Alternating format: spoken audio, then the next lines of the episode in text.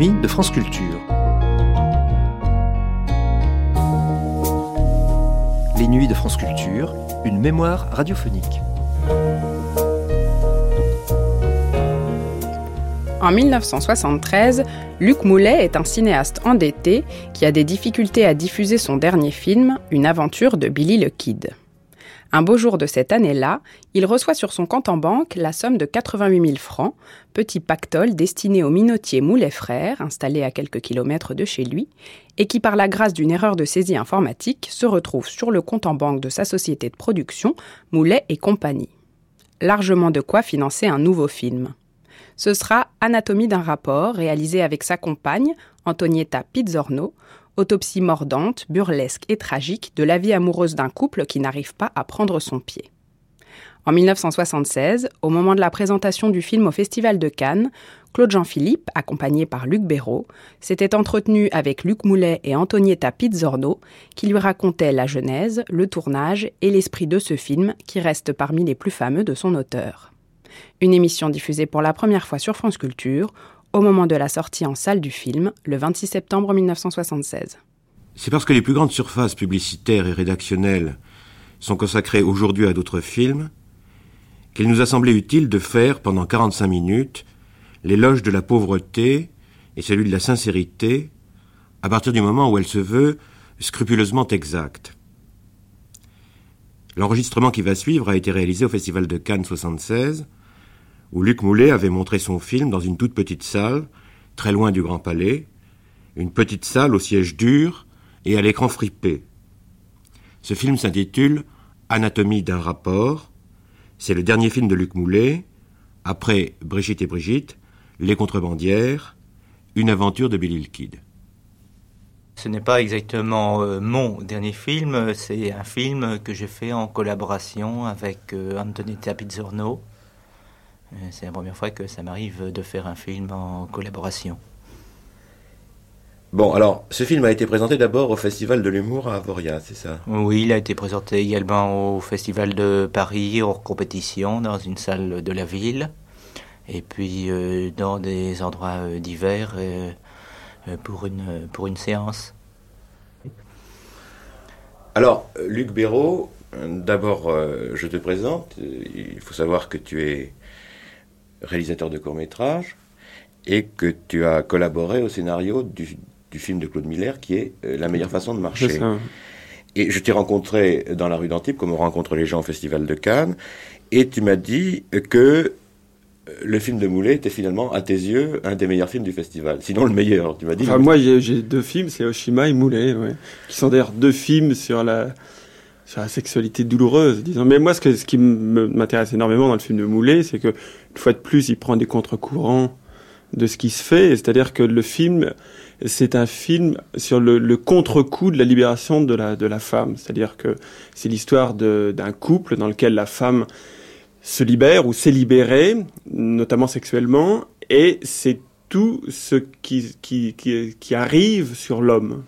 C'est pas du tout un film antiféministe ni rien, c'est simplement le résultat de la libération de sa compagne sur puisque c'est lui-même qui joue. Euh, et je trouve ça tout à fait intéressant. Le film débouche sur une espèce d'impasse, c'est-à-dire que si la femme est libérée, l'homme devient euh, complètement euh, presque aliéné. Oui, alors il y a une chose qu'il faut dire, parce que les, les gens qui nous écoutent n'ont pas forcément vu ce film dans les rares projections qui ont eu lieu c'est que Moulet joue un rôle qui est pratiquement son propre rôle et que euh, il a cette inconcevable audace de se filmer lui-même euh, dans des circonstances où personne ne s'est jamais filmé jusqu'à présent, c'est-à-dire euh, faisant l'amour réel, enfin bah oui, alors c'est moi je suis toujours très sensible à ce genre de choses. Je trouve d'ailleurs de toute façon que c'est toujours quand un metteur, un metteur en scène joue dans son film, il prend toujours une place privilégiée que je trouve très souvent tout à fait passionnante. Et euh, je crois que tu n'avais pas beaucoup fait l'acteur avant. Euh, mais enfin, et de toute façon, alors là, ça, ça renvoie complètement au truc de l'Eiris, c'est-à-dire le, la littérature considérée comme tauromachie. Et là, c'est ça. C'est-à-dire que ça consiste, le travail de Moulet consiste à tout le temps se mettre sur la brèche, de façon à s'offrir à la critique et à, se, à s'interroger lui-même et aller plus loin. Alors, la première fois que j'avais entendu parler du film de Moulet, c'était une émission de Bouteiller à la radio, où il avait passé un passage comme ça de, du, du film. Et ça m'a rappelé j'avais autrefois des, disques de, de Pagnol euh, de, de, Fernandel comme ça. Il y avait le, le discours du Spoons par exemple. Et j'ai retrouvé tout d'un coup la même émotion c'est-à-dire un, un, texte qui passe comme ça complètement et qui se renvoie à lui-même c'est-à-dire sur la construction sur le jeu des mots sur les glissements des mots et des choses comme ça. Alors dès que j'ai entendu ça d'abord j'aimais beaucoup les films de Moulet j'ai eu envie, envie, de le voir. Et le film m'a aussi fait penser à un film de Pagnol c'est-à-dire un film sur de, de, de dialogue de texte c'est-à-dire un film sur les visages. Parce que le film, c'est des gros plans, c'est des choses comme ça. Et, c'est, euh, je trouve bouleversant de voir euh, le, le, le, changement sur un visage qui se fait avec un texte qui, qui naît comme ça.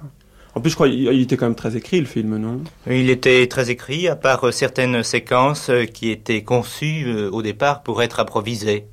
Lorsque les séquences sont assez longues, elles sont forcément improvisées parce que on n'a pas la possibilité euh, d'apprendre un texte et de le reproduire de façon euh, intéressante, si ça dure plusieurs minutes. Mais par exemple, le texte d'anthologie là, de, de l'histoire du virement postal de, des armes au Chili et tout ça, c'était euh, ah, celui-là, très écrit. Celui-là a été écrit, oui, ça, Il y a eu quelques petites modifications comme ça, mais très très peu.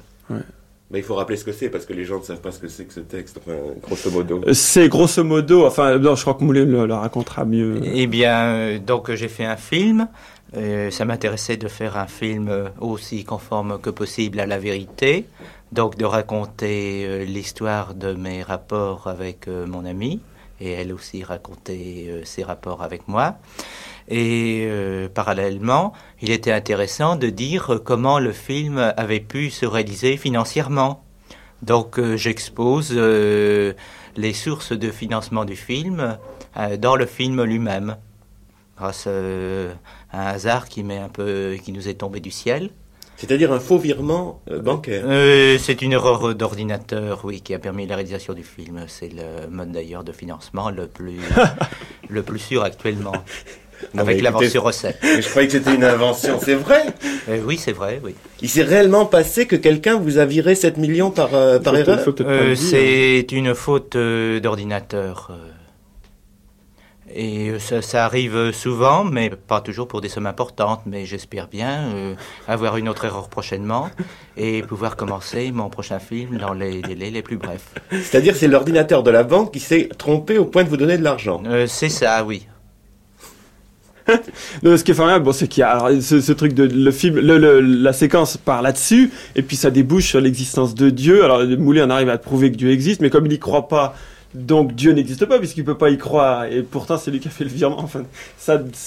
Oui, puis il est mort quelques instants plus tard, c'est ça. voilà. Dieu est mort quelques instants il, plus tard. Il a vécu que le temps de faire l'erreur de virement. C'est une manière de, ramener la métaphysique à des choses beaucoup plus précises, c'est-à-dire que Dieu est mort en quelques secondes, quoi.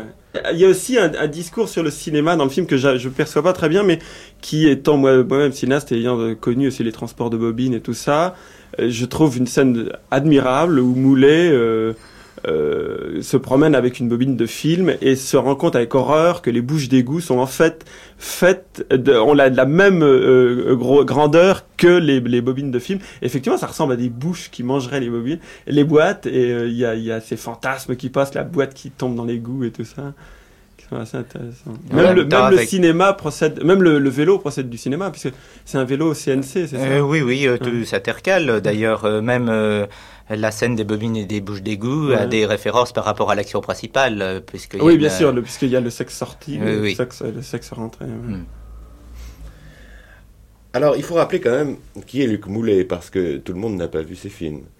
Alors, reprenons depuis le début, il y a Brigitte et Brigitte. Ah bah, il, y a, les courts-métrages qui sont, qui sont, ah oui, qui sont importants. Qui sont importants. C'est-à-dire le, le, gars de Paname et la fille. Euh, oui, euh, la fille de Paname et le gars de Padoue. Euh, il y a un steak trop cuit. Ah oui, oui. Et Terre Noire, l'un est un film burlesque, un steak trop cuit, l'autre un documentaire social, et le troisième une sorte de fable. Pas tellement réussi d'ailleurs, selon la, la, plupart des avis, mais Ensuite, il y a Brigitte et Brigitte qui arrivent dans le quartier latin euh, au moment où le quartier latin est en pleine, ébu- était en pleine ébullition. C'est avant, avant. Ah non, C'est avant avant, l'ébullition. C'est ça, c'est juste avant, mais euh, oui, ça, deux ans avant, oui.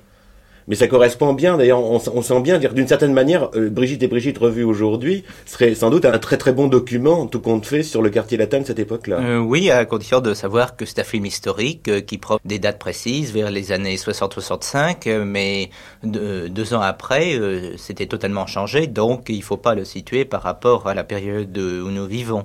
C'est ça, bien entendu. Oui, mais c'est pour ça que je dis que c'est un document sur cette époque-là. Oui.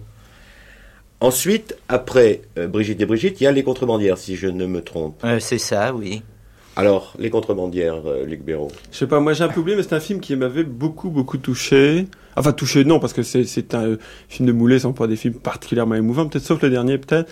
Mais c'est un film qui était une espèce de joie intellectuelle. C'est un film d'aventure qui est, où l'aventure était tout le temps minée, je crois. C'est ça, hein? Euh, oui, c'est c'est un film plus personnel que les autres et je crois que c'est peut-être le film euh, le plus intéressant ou le moins inintéressant que j'ai réalisé parce qu'il doit euh, finalement assez peu à des influences extérieures euh, comme euh, les autres films. Euh, enfin, on doit toujours à l'extérieur quelque chose, on a toujours été influencé, on retrouve euh, certaines influences ou certains parallèles. euh, on a comparé le film, euh, moi-même d'ailleurs, à Rob Grillet. Et, mais c'est ce qu'il y a de plus personnel que j'ai pu faire. De la publicité du film que tu avais faite, c'était le meilleur film de Rob Grillet. je Oui, oui, Ouais. c'est assez juste euh, comme euh, formulation. Bien. Bon, on va lui accorder un droit de réponse. Et puis après, attends, qu'est-ce qu'il y a eu? Il y a eu euh, Billy the Kid. Ah oui, alors Billy the Kid, moi, j'aime, j'aimerais bien en parler moi-même parce que c'est un film qui, moi, personnellement, me touche beaucoup parce que je trouve que c'est un, un, un vrai grand film lyrique français, ce qui est tout de même assez rare. Euh, mais c'est peut-être pas comme ça que, que, que tu le vois, toi, c'est un film qui a plusieurs aspects, notamment celui d'être un film lyrique. Il ne l'est pas euh, tout de suite, c'est-à-dire que dans la première partie du film, il y a des choses conventionnelles, il y a des choses conventionnelles qui sont euh, minées, comme dit Béraud.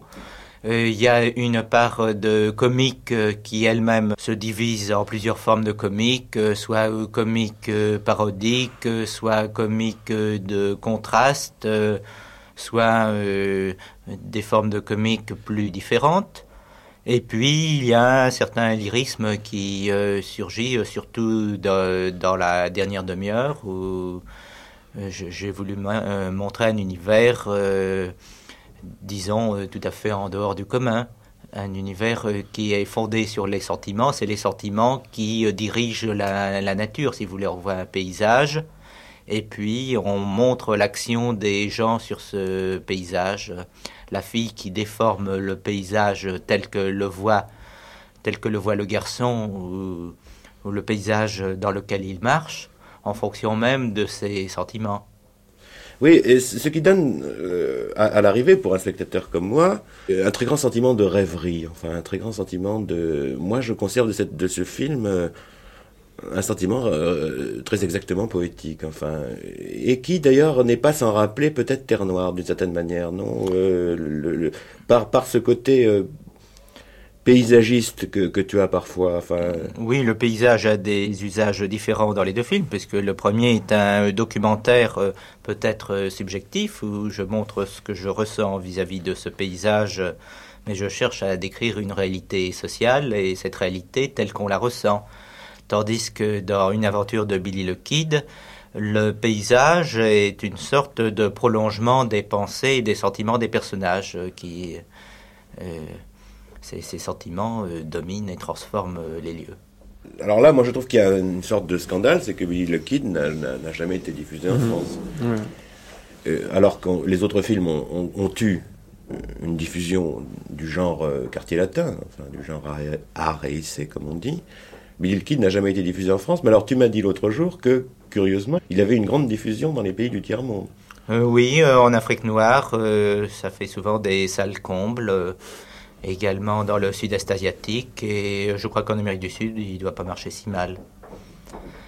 C'est assez euh, normal parce que les films français ne marchent pas tellement en France, enfin au niveau de- des films d'auteur, je veux dire, puisque le, il y a un certain exotisme qui commande l'intérêt pour le cinéma. Par exemple, à New York, les gens se précipitent euh, dès qu'il y a un film français sous-titré parce que c'est français, parce que c'est pas parlé en anglais. Et ce snobisme euh, de l'exotisme ne joue pas forcément pour les films français en France. Il peut jouer pour un film tchèque, un film hongrois. Un film japonais. Un film japonais, euh, des, fois avec euh, beaucoup de bonnes raisons, des fois sans raison, mais euh, pour les films français, il y a une certaine hostilité, ce qui fait que on fait des films à 80% ou à 90% pour l'étranger, et parfois même à 100%. Hmm. Et d'autre part, les intermédiaires français euh, prennent avantage de leurs privilèges, comme la France est une plaque tournante importante, euh, pour euh, faire payer le producteur ou le réalisateur du film lorsqu'ils prennent un film. Il faut souvent payer la salle et payer tous les frais de sortie, ce qui est souvent impossible et quand même parfois immoral, alors que lorsqu'on cède un film aux Philippines ou, en Afrique, on a des rapports normaux avec les gens qui exploitent le film, euh, alors que c'est le contraire en France. Oui, alors justement, ces, problèmes financiers indiquent bien que euh, tu, fais des films euh, comme producteur et que tu as une réputation un peu mythique comme ça dans le milieu des, amateurs de cinéma, Moulet l'artisan. Enfin, que, faut-il en penser de, cet artisanat? Oui, ce n'est pas un artisanat au sens spécifique du mot, parce qu'on ne peut pas dire qu'on fait exactement le film avec euh, ses mains, comme un peintre fait une toile avec ses mains. Mais euh, dans, l'esprit du mot, c'est ça. Mais c'est le cas pour énormément de, cinéastes. Je ne suis pas tout seul à faire comme ça. Même sur des productions plus ambitieuses, c'est ça. Non, mais il faut dire aussi que tu as eu une importance, disons, souterraine sur aussi tous les gens qui essayent de faire des films, qui sont obligés de passer eux-mêmes à la production, puisque tu avais fait un petit bouquin, Le Petit Moulet Illustré, je sais pas quoi. Moi, je l'ai jamais eu entre les mains, on à parler, euh, qui était un petit guide pour monter une maison de production à peu de frais, euh, puisque, bon, pour faire une maison de production, il y a des impératifs de, dépôt de capital euh, et des choses comme ça. Et il avait donc fait un petit truc renéoté qui, qui se vendait en plus. Oui, oui, qui se vend très cher. Et qui se vend très cher. Et pour apprendre à, faire soi-même ses films. Oui, ce qui finalement a, peut-être été à l'origine de, de ce cinéma, comment dire, parallèle, euh, de ce cinéma de gens qui euh, considèrent euh, la difficulté comme résolue, c'est-à-dire qui décident de faire le film de toute façon, c'est ça Absolument. Absolument, et qui sont, il y a beaucoup de films qui se font comme ça. C'est-à-dire qu'on fait le film d'abord, enfin on décide de le faire de toute façon sans se préoccuper de de convaincre un producteur, de convaincre tous les gens qu'il faut convaincre quand, quand, on décide de monter une affaire, mm. comme on dit. Euh. Oui, je n'ai pas été le premier à inaugurer ce système. Euh, on peut remonter peut-être à 40 ou 50 ans pour retrouver l'origine. Mais le succès euh, de Brigitte et Brigitte, effectivement, a pu déterminer certains à faire des films dans les mêmes conditions. Par la suite, ça a été encore rendu plus facile par l'intrusion des formats réduits et certaines certaines conditions de travail. Donc euh, c'est devenu un peu la loi maintenant. Moyennant quoi, euh, on le voit bien dans le film, à moins que ce soit euh, accusé par le film, tu vis dans, une très grande pauvreté. Oui, oui, ça dépend des moments. Il y a des hauts et des bas, mais je dois dire que l'existence du cinéaste, bien souvent, est une existence assez pauvre. Enfin, dans ses conditions matérielles. C'est-à-dire qu'on te voit au marché, euh, avant, avant le, chèque providentiel, enfin avant le virement providentiel, mhm. on te voit au marché en train de choisir euh, soigneusement euh, les légumes les moins chers. Oui, oui, c'était c'était une époque où effectivement j'étais très fauché, comme on dit. En général, au cinéma, on est relativement riche avant de faire un film, et une fois qu'on l'a fait, ensuite on devient très pauvre. Et puis au bout de quelques années, après, les dettes se résorbent et on redevient plus aisé. Il y a un cycle euh, permanent, hélas assez long. Si ce cycle était court, euh, ça faciliterait beaucoup de choses. Bon, alors maintenant, on en vient au film, c'est-à-dire à Anatomie d'un rapport. Alors, on peut le lire de deux façons. C'est-à-dire que on peut le lire comme une confession, euh, je veux dire comme euh, une confession double, puisque puisqu'il y a l'autre réalisateur qui est le réalisateur féminin. Mais on peut le lire aussi comme une réflexion sur le cinéma qui prendrait euh, comme sujet les rapports sexuels de deux personnes. Alors, où est le sujet? Eh bien, il n'est pas limité, de même que dans Billy the Kid, il y a plusieurs tonalités. Ces deux, ces deux éléments et même d'autres peuvent s'additionner et s'additionner dans nos, dans nos intentions au départ. Quand on fait un film, j'ai pas tellement l'occasion de faire des films malheureusement. Eh bien, on cherche à mettre le plus de choses possible. Et euh, le fait qu'elles s'accumulent euh, ne, pas, ne nuit pas euh, à une partie des éléments, ni à l'autre, à mon avis. Alors, Donc ça se situe à divers niveaux, alors, de façon plus ou moins égale. Alors, est-ce que, est que, est que tu pourrais raconter comment l'idée du film a surgi en toi et comment progressivement les choses sont venues, enfin concrètement quoi? Eh bien, de façon très rationnelle, c'est-à-dire que bon, j'ai eu cette arrivée d'argent, qui était assez euh, conséquente, mais quand même réduite par rapport à ce dont on a besoin généralement pour faire un film. Donc je me suis dit, bah tiens, on pourrait faire un film. Euh, qu'est-ce qui coûterait à peu près euh, le prix que je peux dépenser? Le plus simple était de prendre notre vie, puisque on avait tous les éléments, le décor, les personnes, le sujet. En même temps, euh, ça m'avait paru intéressant parce que je venais de vivre une expérience euh, sur un plan sentimental et sexuel que je ne trouvais pas reflétée au cinéma, ni que je ne trouvais guère reflétée en littérature, encore que je me trompe peut-être parce que je ne suis moins la littérature que le cinéma. Donc euh, ça m'a paru très intéressant, surtout que l'un des buts de la création, comme on dit, et de mettre en avant des choses qui se produisent dans la vie, euh, de les révéler, euh, afin que les gens en prennent connaissance et s'il leur arrive des choses euh, semblables, qu'ils puissent se retrouver, se reconnaître, qu'il y a un certain portrait de la vie, ce qui tente à diminuer parce qu'on fait trop le film avec des stéréotypes euh, psychologiques euh, qui datent des fois de 20 ans ou de 200 ans, tant au niveau des sentiments que de ces situations. Or là, j'avais une situation originale et il m'a paru intéressant de la restituer de façon assez simple. Mais qui suppose tout de même... Est-ce que tu as mesuré le, courage qu'il y avait à te filmer toi-même? Euh, oui, il y avait une euh, forme de gageure dans ce film. Mais à partir du moment où on sait que c'est une gageure, bon, on se dit, euh, il n'y a qu'à se lancer. On réfléchit avant aux conséquences et bah, ça s'est passé, ça s'est presque tourné en fonctionnaire ce film, je dois hmm. dire un peu par euh, esprit de contradiction, quoi. Bah, euh, j'étais le, mec qui arrivait à 8 heures du matin. Enfin, j'arrivais pas parce que j'étais déjà euh, sorti de mon lit pour y rentrer, vous voyez. Mais quand même, il y avait le, début du tournage. et ça s'est très bien passé. Remarquez, ça s'est bien passé parce que pour moi, c'était un quatrième film. Ça aurait été un premier film. Je pense que ça aurait été beaucoup plus difficile. Mais là, j'avais une certaine expérience. Euh, des films qui avaient obtenu euh, un intérêt de la part du public ou des critiques, un intérêt relatif, mais un intérêt certain. Donc, euh, bah, je, j'avais pas trop la frousse. Je l'ai eu un peu avant. je crois que j'ai retardé le tournage un peu pour des prétextes.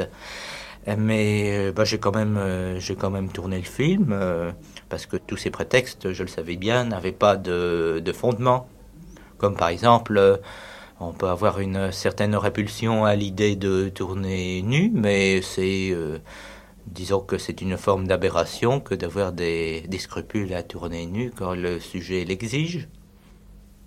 Il y, a aussi une chose qui est, assez intéressante euh, dans l'idée du film, c'est que les deux réalisateurs, c'est le réalisateur femelle et le réalisateur mâle, se sont mis entre eux, entre deux, une actrice qui, qui n'est pas une actrice euh, dans le sens le plus traditionnel du mot, c'est une fille qui a déjà tourné dans Billy the Kid, c'est Marie-Christine Kesterberg, qui est une, personnalité, disons. Et ce qui est intéressant, c'est les, les échanges la joute qui se fait entre Moulet contre sa réalisatrice, enfin, ou, enfin, euh, euh, si contre, par le biais de, Kesterberg, comme ça. Et ça, c'est très bien. C'est-à-dire que Moulet attaque euh, par personne interposée. Enfin, le combat se passe par, personne interposée. C'est très intéressant.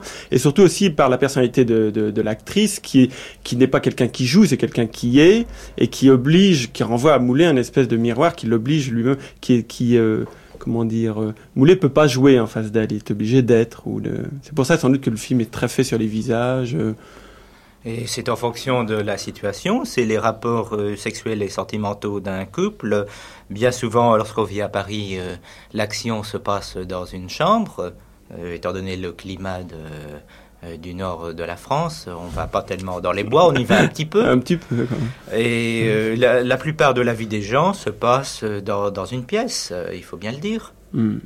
Alors donc, normalement, il y a des cadrages un peu serrés et on montre les visages, ce qui est, ce qui est important. J'avais beaucoup pensé à un film euh, de Dreyer qui s'appelle Gertrude, qui est fait sur le texte et qui euh, arrive à révéler les sentiments rien qu'en montrant les gens et le texte qu'ils disent. Et euh, ça avait un peu déterminé mon idée de faire ce film. Oui, mais alors, il y a une chose tout de même qu'il faut dire, je crois, c'est que ce film qui a toutes les apparences de la confession, ne se présente pas du tout euh, comme du Rousseau, enfin, se présente pas du tout d'une façon pathétique, enfin, il se présente pas du tout d'une façon sentimentale. Enfin, je veux dire qu'il euh, y a une espèce de. Curieusement, dans le ton même du film, une espèce de très très grande retenue qui fait que c'est supportable. Il y a des moments pathétiques dans le film, on a euh, calculé de façon à les espacer parce que la situation elle-même a des aspects pathétiques et il fallait les, il fallait les montrer. Mais en même temps, je ne veux pas que le spectateur se laisse emporter par euh, un contact ou un semblant d'identification avec les acteurs. Euh, on doit toujours garder la réflexion. et il y a un décalage grâce à l'humour qui permet, je crois, cette réflexion. Euh, le, pathétique, euh, vous voyez, c'était intéressant s'il est réparti sur euh, certains lieux, parce qu'on le sent à certains instants comme pathétique, et puis ça dure 10-15 secondes, et puis toc, il y a quelque chose qui est tout à fait contraire après, et qui restitue l'équilibre de la vie, et en même temps qui permet un appel à la réflexion. Et en même temps, parce que moi je me suis aperçu en voyant des films que assez curieusement, quand un metteur en scène se met lui-même en scène comme personnage, mm. que ce soit lui-même, je veux dire Octave mm. Renoir dans la règle du jeu, ou que ce soit Fellini euh, par l'intermédiaire de Mastroianni dans 8 et demi, on a l'impression qu'il y a un contraste sidérant entre la réalité même du film et la nature du personnage. Je m'explique. Quand Renoir tourne la règle du jeu, il fait d'Octave un raté, qui dit d'ailleurs, dans une réplique très importante, Je suis un raté hmm. de cette réplique. Et c'est pourtant euh, le film le plus important de Renoir, d'une certaine hmm. manière. Enfin, au hmm. moment de la règle du jeu, je crois que Renoir est au plus fort de son génie, au sens de, l'invention. Quand euh, Fellini fait 8 et demi, lui aussi entre dans une nouvelle phase de son, de, son œuvre et il fait son film le plus libre. Et ce film raconte l'histoire d'un metteur en scène qui ne peut pas faire de film. Donc il semblerait qu'il y ait une espèce de volonté de l'auteur de se réduire en tant que personnage, enfin de, se, de, montrer d'une certaine manière euh, euh, le fond de sa misère euh, intime au moment même où en tant qu'artiste il est au plus fort de son talent. Est-ce qu'il s'est produit quelque chose de ce genre dans, dans, dans ce film, dans l'anatomie d'un rapport ou pas? Oui, bien sûr, ça c'est une direction tout à fait normale. D'ailleurs, tout ça fait référence à la phrase de Pascal sur le sur euh, l'éclatement de l'homme et sa misère, quoi. Et ça, c'est quelque chose euh, d'automatique, je pense. Mais en voulant euh, faire une comparaison un peu audacieuse, mais c'est peut-être la différence entre, enfin, Renoir, Fellini et Moulet, et puis je sais pas qui, euh, c'est peut-être la différence qu'il y a entre Rousseau et Leiris justement, non? C'est-à-dire qu'il y en a un qui euh, Rousseau, il y a comment dire, c'est sans être péjoratif, c'est-à-dire qu'il y a, il y a une, quand même une propension à la à l'effusion, alors qu'il y a dans les iris, l'histoire de la tauromachie, c'est une propension, enfin un désir de, mise en danger de soi-même, de, de mise sur la brèche. et de d'ouverture, euh, une espèce de masochisme, disons, qu'il n'y a pas du tout dans les autres. Avec en même temps, avec en même temps dans, dans les, dans les livres de Léris, avec en même temps une volonté qu'on retrouve alors là curieusement chez Moulet, qui est une volonté de de s'en tenir rigoureusement Au fait, au Ah fait oui, absolument. même. Ouais, C'est-à-dire que euh, on a l'impression que Moulet est littéralement incapable d'une affectation. C'est même ce qui, ce qui rend son, ses films tellement Ouais. difficiles. ouais, C'est-à-dire que on peut trouver chez tous les metteurs en scène, y compris les plus grands, une part d'affecterie, une part d'affectation, une part de coquetterie, ouais, ouais. qui n'est pas, qui n'est jamais chez c'est lui. ça. ouais. C'est pour ça qu'il est tellement difficile de dire aux C'est gens. c'est cette espèce de degré zéro qu'il y a toujours dans les films de Moulet qui, qui sont basés sur l'évidence. C'est des films de l'évidence en fait. Alors, euh, comment toi vois-tu tout ça? Enfin, parce que là, on est en train de te faire des compliments. tu Euh, oui, c'est parce que les, les films euh, normaux sont fondés sur certains travestissements ou sur euh, certains snobismes. Et on est tellement habitué à cette forme d'expression euh, qu'on ne peut pas accepter une expression directe. On n'arrive pas à la reconnaître. De, de même que aujourd'hui, on n'arriverait pas à reconnaître une façon de vivre totalement euh, simple. C'est le- Mais j'aimerais que tu t'expliques un peu plus là-dessus. oui, c'est l'évolution elle-même euh, de la civilisation qui fait ça. On est euh, on, on est très conditionné d'abord par le genre de film euh, qui se fait, sans réfléchir au fait qu'il s'agit essentiellement d'un détournement du cinéma à des fins commerciales et ça ça a fait boule de neige.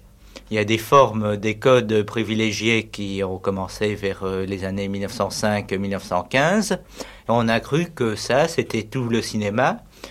Et maintenant, depuis 10 ou 15 ans, on s'aperçoit en fait que c'est une infime partie du cinéma, que ce, qu'on a vu jusqu'ici, c'est une infime partie des possibilités du cinéma qui est 100 fois plus riche euh, que ce qu'on voit. Et on commence à avoir, par exemple, une ouverture plus grande euh, du cinéma sur, euh, sur un sujet, le, le sexe, euh, puisqu'on a été frustré euh, euh, d'une certaine expression sexuelle pendant euh, 60 ans, et on commence euh, euh, simplement maintenant à avoir des résultats intéressants, avec peut-être le, premier chef-d'œuvre du, d'un cinéma euh, sexuel, euh, c'est-à-dire euh, le film d'Oshima que nous avons vu à Cannes ces jours-ci.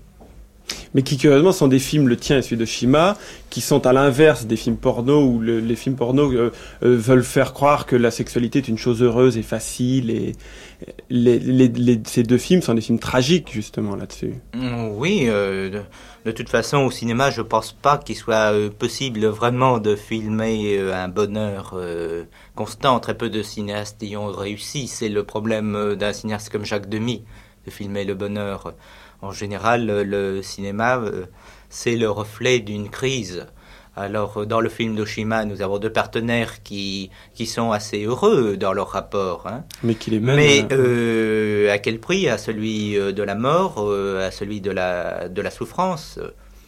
Et euh, là aussi, euh, on a même supprimé nos, nos moments où, où on était plus heureux en les évoquant simplement au cours du commentaire, en le disant, parce que c'est très difficile à montrer. Ce serait quelque chose de faux à montrer que qu'un certain bonheur sexuel complet.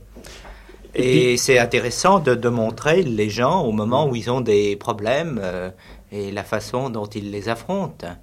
Mais euh, est-ce qu'il n'y a pas aussi une espèce de, de pornographie à, à faire voir le, le bonheur, justement? Est-ce que dans un film joué comme le tien, même s'il est joué dans, par un biais un peu spécial dont on a parlé, de, singer le bonheur, ça serait pas aller, euh, ça serait pas mentir délibérément euh, Mais c'est forcément un mensonge, tandis que si on montre un couple qui n'est pas euh, qui n'est pas heureux, qui a des problèmes, on restitue quand même les conditions des acteurs au moment du tournage, parce qu'il est extrêmement rare que deux acteurs, lorsqu'ils tournent, puissent euh, arriver en même temps à un orgasme, à un plaisir complet.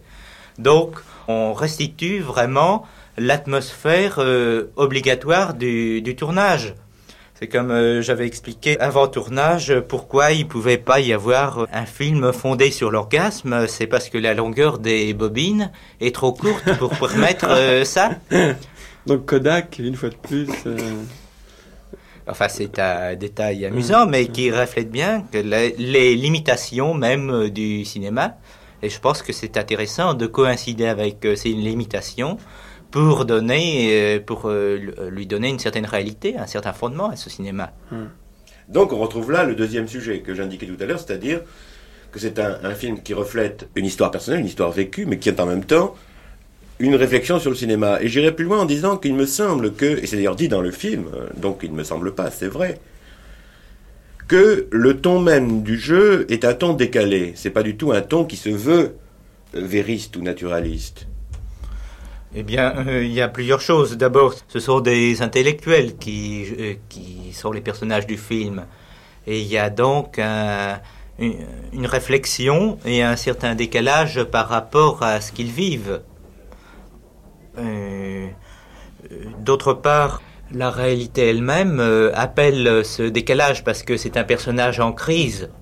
Donc il essaie à certains moments de se concentrer sur lui-même et il y a un décalage naturel. D'ailleurs, on peut se demander qu'est-ce que c'est que la réalité exacte du comportement des personnages. Vous avez des personnages qui sont expansifs, euh, qui sont prodigues de leurs paroles et de leurs gestes, et puis il y en a d'autres qui sont rentrés, il y en a d'autres qui sont à cheval. C'est extrêmement composite la réalité. Le, fait que certains jeux apparaissent comme décalés ne veut pas dire qu'ils euh, soient contraires à la réalité. Elle est tellement vaste, la réalité, il n'y a pas un seul comportement. Et c'est l'orientation même du jeu de l'acteur, euh, surtout depuis euh, le, muet, qui fait croire que le réel, c'est une certaine expansion directe dès la première seconde, à la fois des, gestes et des sentiments. Ça peut être ça, mais c'est pas forcément ça. Mais est-ce qu'on n'assiste pas actuellement justement à, la mise en question du, enfin, je veux dire, après Bresson, euh, de toute façon, il y a une chose que je me dis très souvent, c'est pourquoi est-ce que le, cinéaste n'aurait-il pas les mêmes droits que celui du peintre C'est-à-dire que les peintres nous ont accoutumés à, à travestir la réalité, à mettre la couleur à côté du mmh. dessin, mmh. À, faire des caricatures ou au contraire à faire des choses euh, euh, tellement tellement vraies qu'elles deviennent fausses euh, à mmh. force de à force de réalisme. Pourquoi est-ce que le cinéma n'aurait pas tous ses droits sur le sur le jeu du comédien? Ce qui me fait dire ça, ce sont les films que je vois aujourd'hui où les acteurs jouent bien et ça me gêne terriblement. Moi, enfin, que le, ça, ça me gêne autant que ça pouvait gêner Bresson au moment où il le disait. Est-ce que vous n'avez pas ce sentiment-là? Ben, il y a des directions nouvelles au point de vue jeu. Le jeu, par exemple, euh, de Jean-Pierre Léo dans pas mal de films, de Pierre Clémenti, euh, de Vittorio Gassman euh, dans Brancaleone, par exemple, qui est très intéressant, montre qu'il y a des directions fantastiques de, de jeu. Enfin, qui sont du domaine du, du fantastique. Il y a des domaines du réalisme. Cela dit, je pense que c'est un film qui, sur le jeu, me paraît assez réaliste, mais on a une fausse idée du réalisme. après avoir vu les films de Bresson, par exemple, euh, j'ai attaché plus euh, d'importance ou d'intérêt aux, gens que je voyais euh, dehors. Je me dis, finalement, est-ce que c'est ça la, réalité? Et comme ça, en regardant les gens au cours de la vie ou aux terrasses des cafés ou un peu partout, on s'aperçoit que la restitution des, des gens tels qu'on l'a fait au cinéma, euh, correspond euh, à la restitution de certains cas tout à fait particuliers qui sont spectaculaires, mais qui ne correspondent pas à la réalité de, l'ensemble des gens. Je ne veux pas dire que tous les gens euh, sont dans la vie comme dans les films de Bresson, qui reflètent d'ailleurs une direction tout à fait subtile que je ne veux pas évoquer ici parce que ça nous entraînerait assez loin. Mais il y a un tas d'actions possibles des, des, gens dans la vie et elles doivent être reflétées au cinéma. Il suffit de regarder autour de soi et voir que la façon dont, dont les acteurs euh, jouent dans les films, bien souvent, euh, n'est qu'un reflet très très limité de la réalité. Conventionnel surtout. D'ailleurs, ça c'est l'héritage en fait de la, du théâtre, c'est que le, c'était un univers de convention.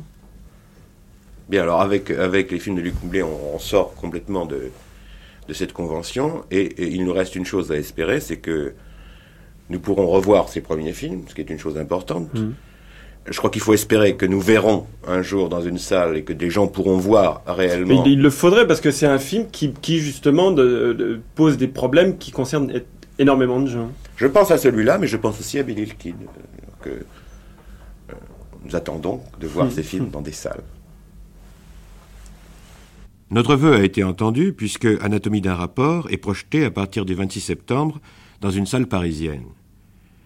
Mais notre émission n'est pas finie pour autant puisqu'il nous reste à entendre le point de vue de Antonietta Pizzorno, qui a conçu et réalisé le film au même titre que Luc Moulet. Ma première question est évidente. Lequel des deux a-t-il eu primitivement l'idée d'aborder un tel sujet? Euh, Ça, c'est une question euh, qu'on débat depuis longtemps. Euh, moi, personnellement, je ne sais pas qui a été le premier à avoir eu l'idée. Luc Moulet soutient que c'est lui, peu, m'importe. Et ceci dit, à partir de là, bon, on a décidé de, faire ce film avec les moyens qu'on avait.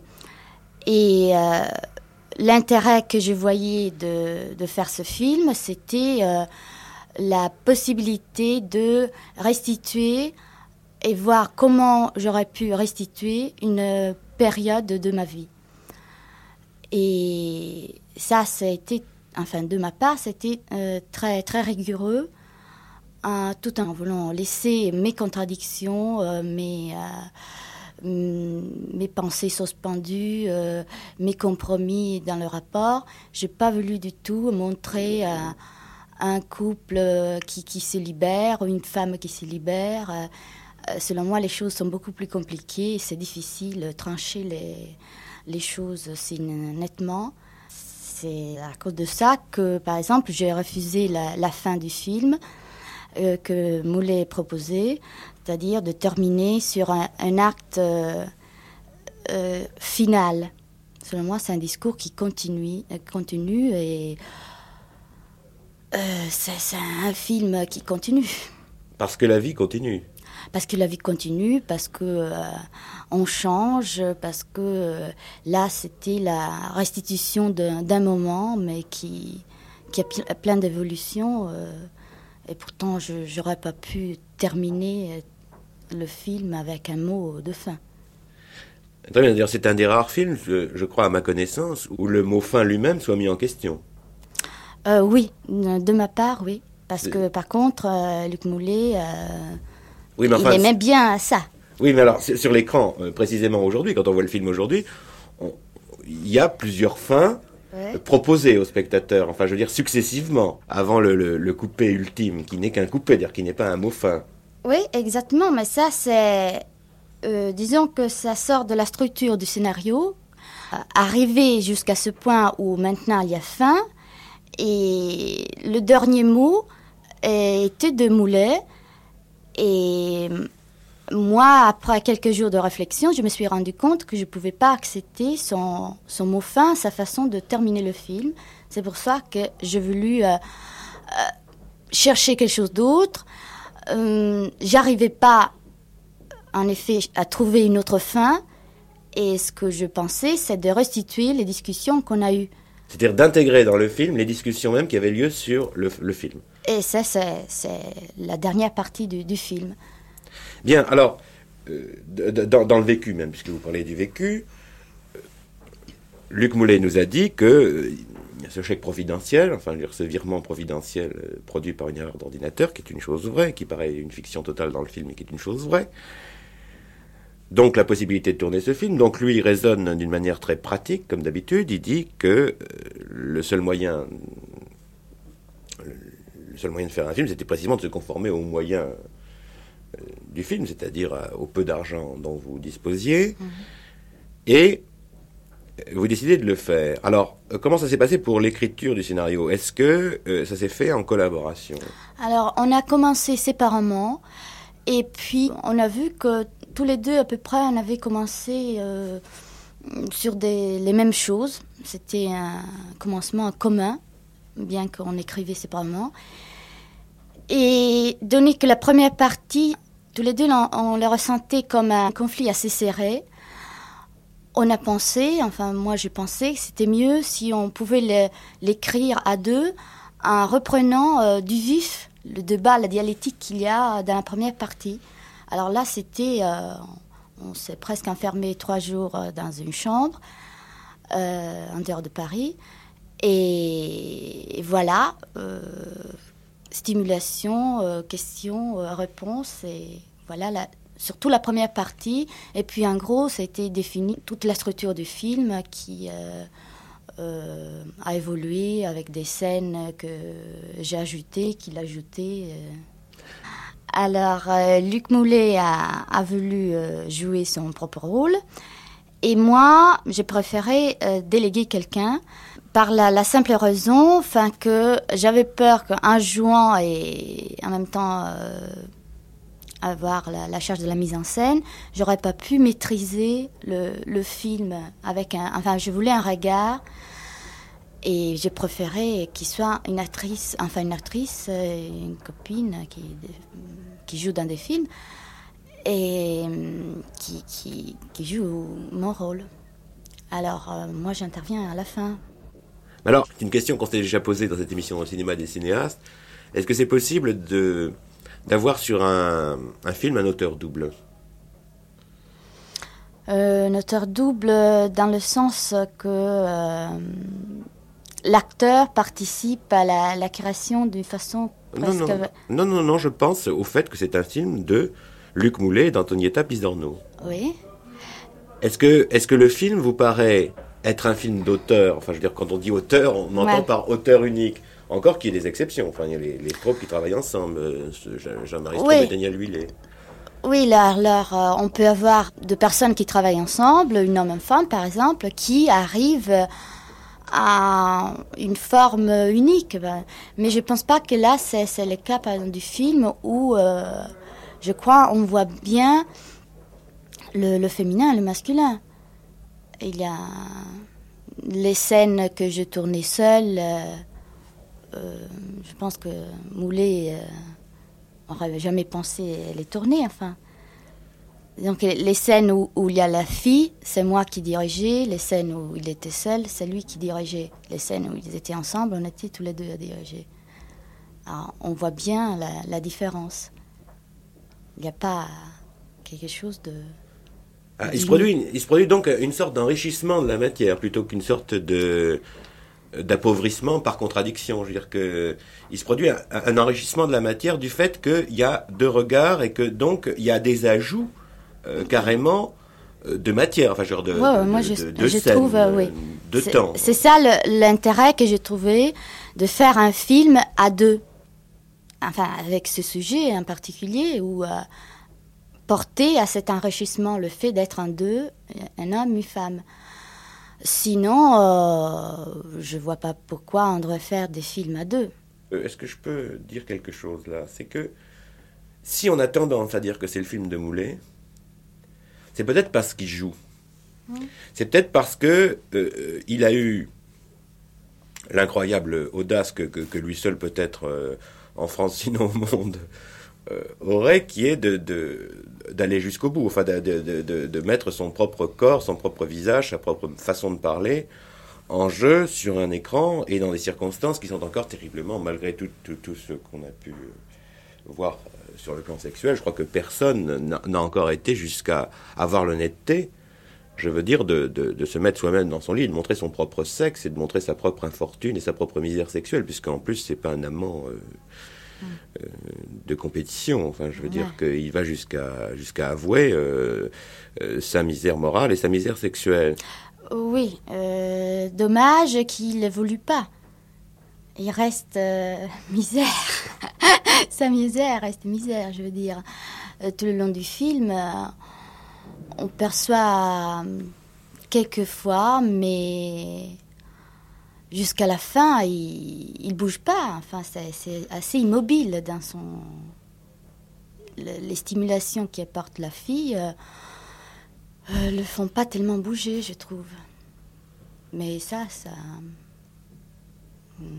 Et dommage qu'il bouge pas dans la vie ou dans le film? euh, La vie, le film, ça, ça ressemble beaucoup.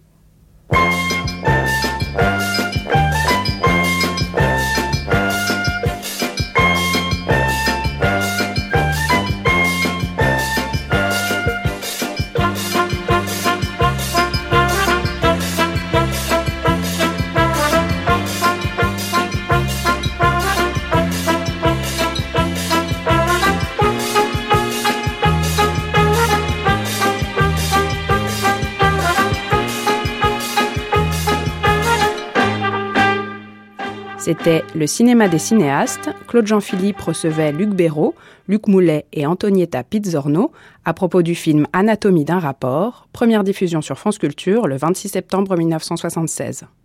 Vous pouvez réécouter ou télécharger cette émission en ligne sur le site franceculture.fr à la page des nuits.